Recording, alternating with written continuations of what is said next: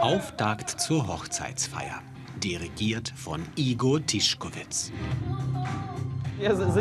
Ich liebe meinen Job, Familiengründung.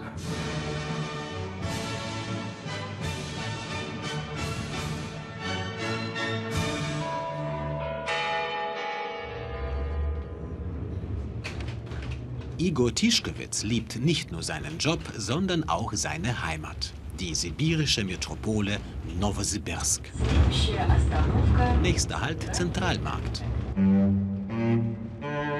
Wie kaum eine andere Stadt in Russland steht Novosibirsk für die sogenannten Errungenschaften des Sozialismus einer vergangenen Epoche, die den Menschen hier Großindustrie und Wissenschaftszentren brachte, aber auch ihre kommunistische Ideologie aufzwang.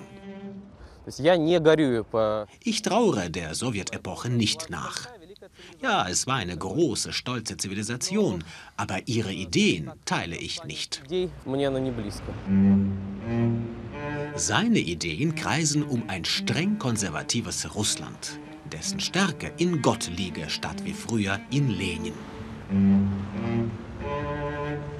Einige Überbleibsel des Sozialismus schätzt aber Igor Tischkewitz trotzdem, seit seiner Jugend. Ich habe sehr rührende Erinnerungen an diesen Ort. Ich bin hier im Kiez aufgewachsen. Und in diesem Kulturhaus spielte ich als Jugendlicher Theater. Seitdem hat sich nichts verändert. Die Zeit hier ist stehen geblieben. Jetzt, sagt Igor, seien Werte wie Familienband, Gottesliebe und Hierarchie Russlands Weg in die Zukunft.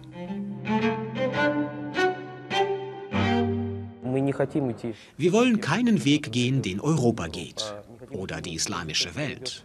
Äh, Stattdessen liegt unser Weg irgendwo zwischen den guten Sachen aus der Sowjetzeit und der Rückkehr zu den altrussischen nationalen Traditionen im besten Sinne des Wortes. Aber nicht alle wollen das. Viele Menschen in Novosibirsk treten ein für ein anderes, modernes, europäisches Russland. Wir sind hier die Macht, skandieren sie und fordern westliche Werte wie Meinungsfreiheit und Demokratie. Tausende gehen immer wieder auf die Straßen. Manche von ihnen zahlen dafür mit ihrer Freiheit, wie hier in Moskau. Doch nur 16 Prozent der Russen glauben laut Umfragen an die westliche Demokratie. Fast die Hälfte der Bevölkerung wünscht sich ein straff geführtes politisches System wie einst zu Sowjetzeiten. Demokratie ist eine große Fiktion. Wir Russen glauben nicht an die echte Macht des Volkes. Wir halten nichts von einem demokratischen Machtübergang. Stattdessen brauchen wir einen starken Führer, an den wir glauben. 30 Jahre nach dem Ende der Sowjetunion ist Russland wirtschaftlich kein schwaches Land.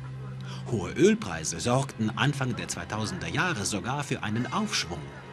Aber die Kluft zwischen arm und reich wird immer größer. Für mich ist die ideologische Stärke wichtiger als der wirtschaftliche Wohlstand. Den verdiene ich schon selbst, ohne den Staat als Hochzeits-DJ. Umgerechnet 1000 Euro im Monat bekommt Igor für seine Auftritte. Bei Anlässen wie diesem für die Anwesenden hier dem schönsten Tag des Lebens. In Sibirien zählt Igor damit zu den Großverdienern.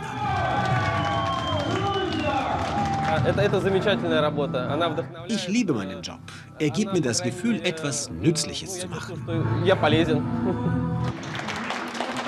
Igor Tischkowitz ist überzeugt, dass Russland 30 Jahre nach den Sowjets ein Land der vielen Möglichkeiten ist. Für Menschen, die wissen, was sie wollen und die die Politik nicht hinterfragen.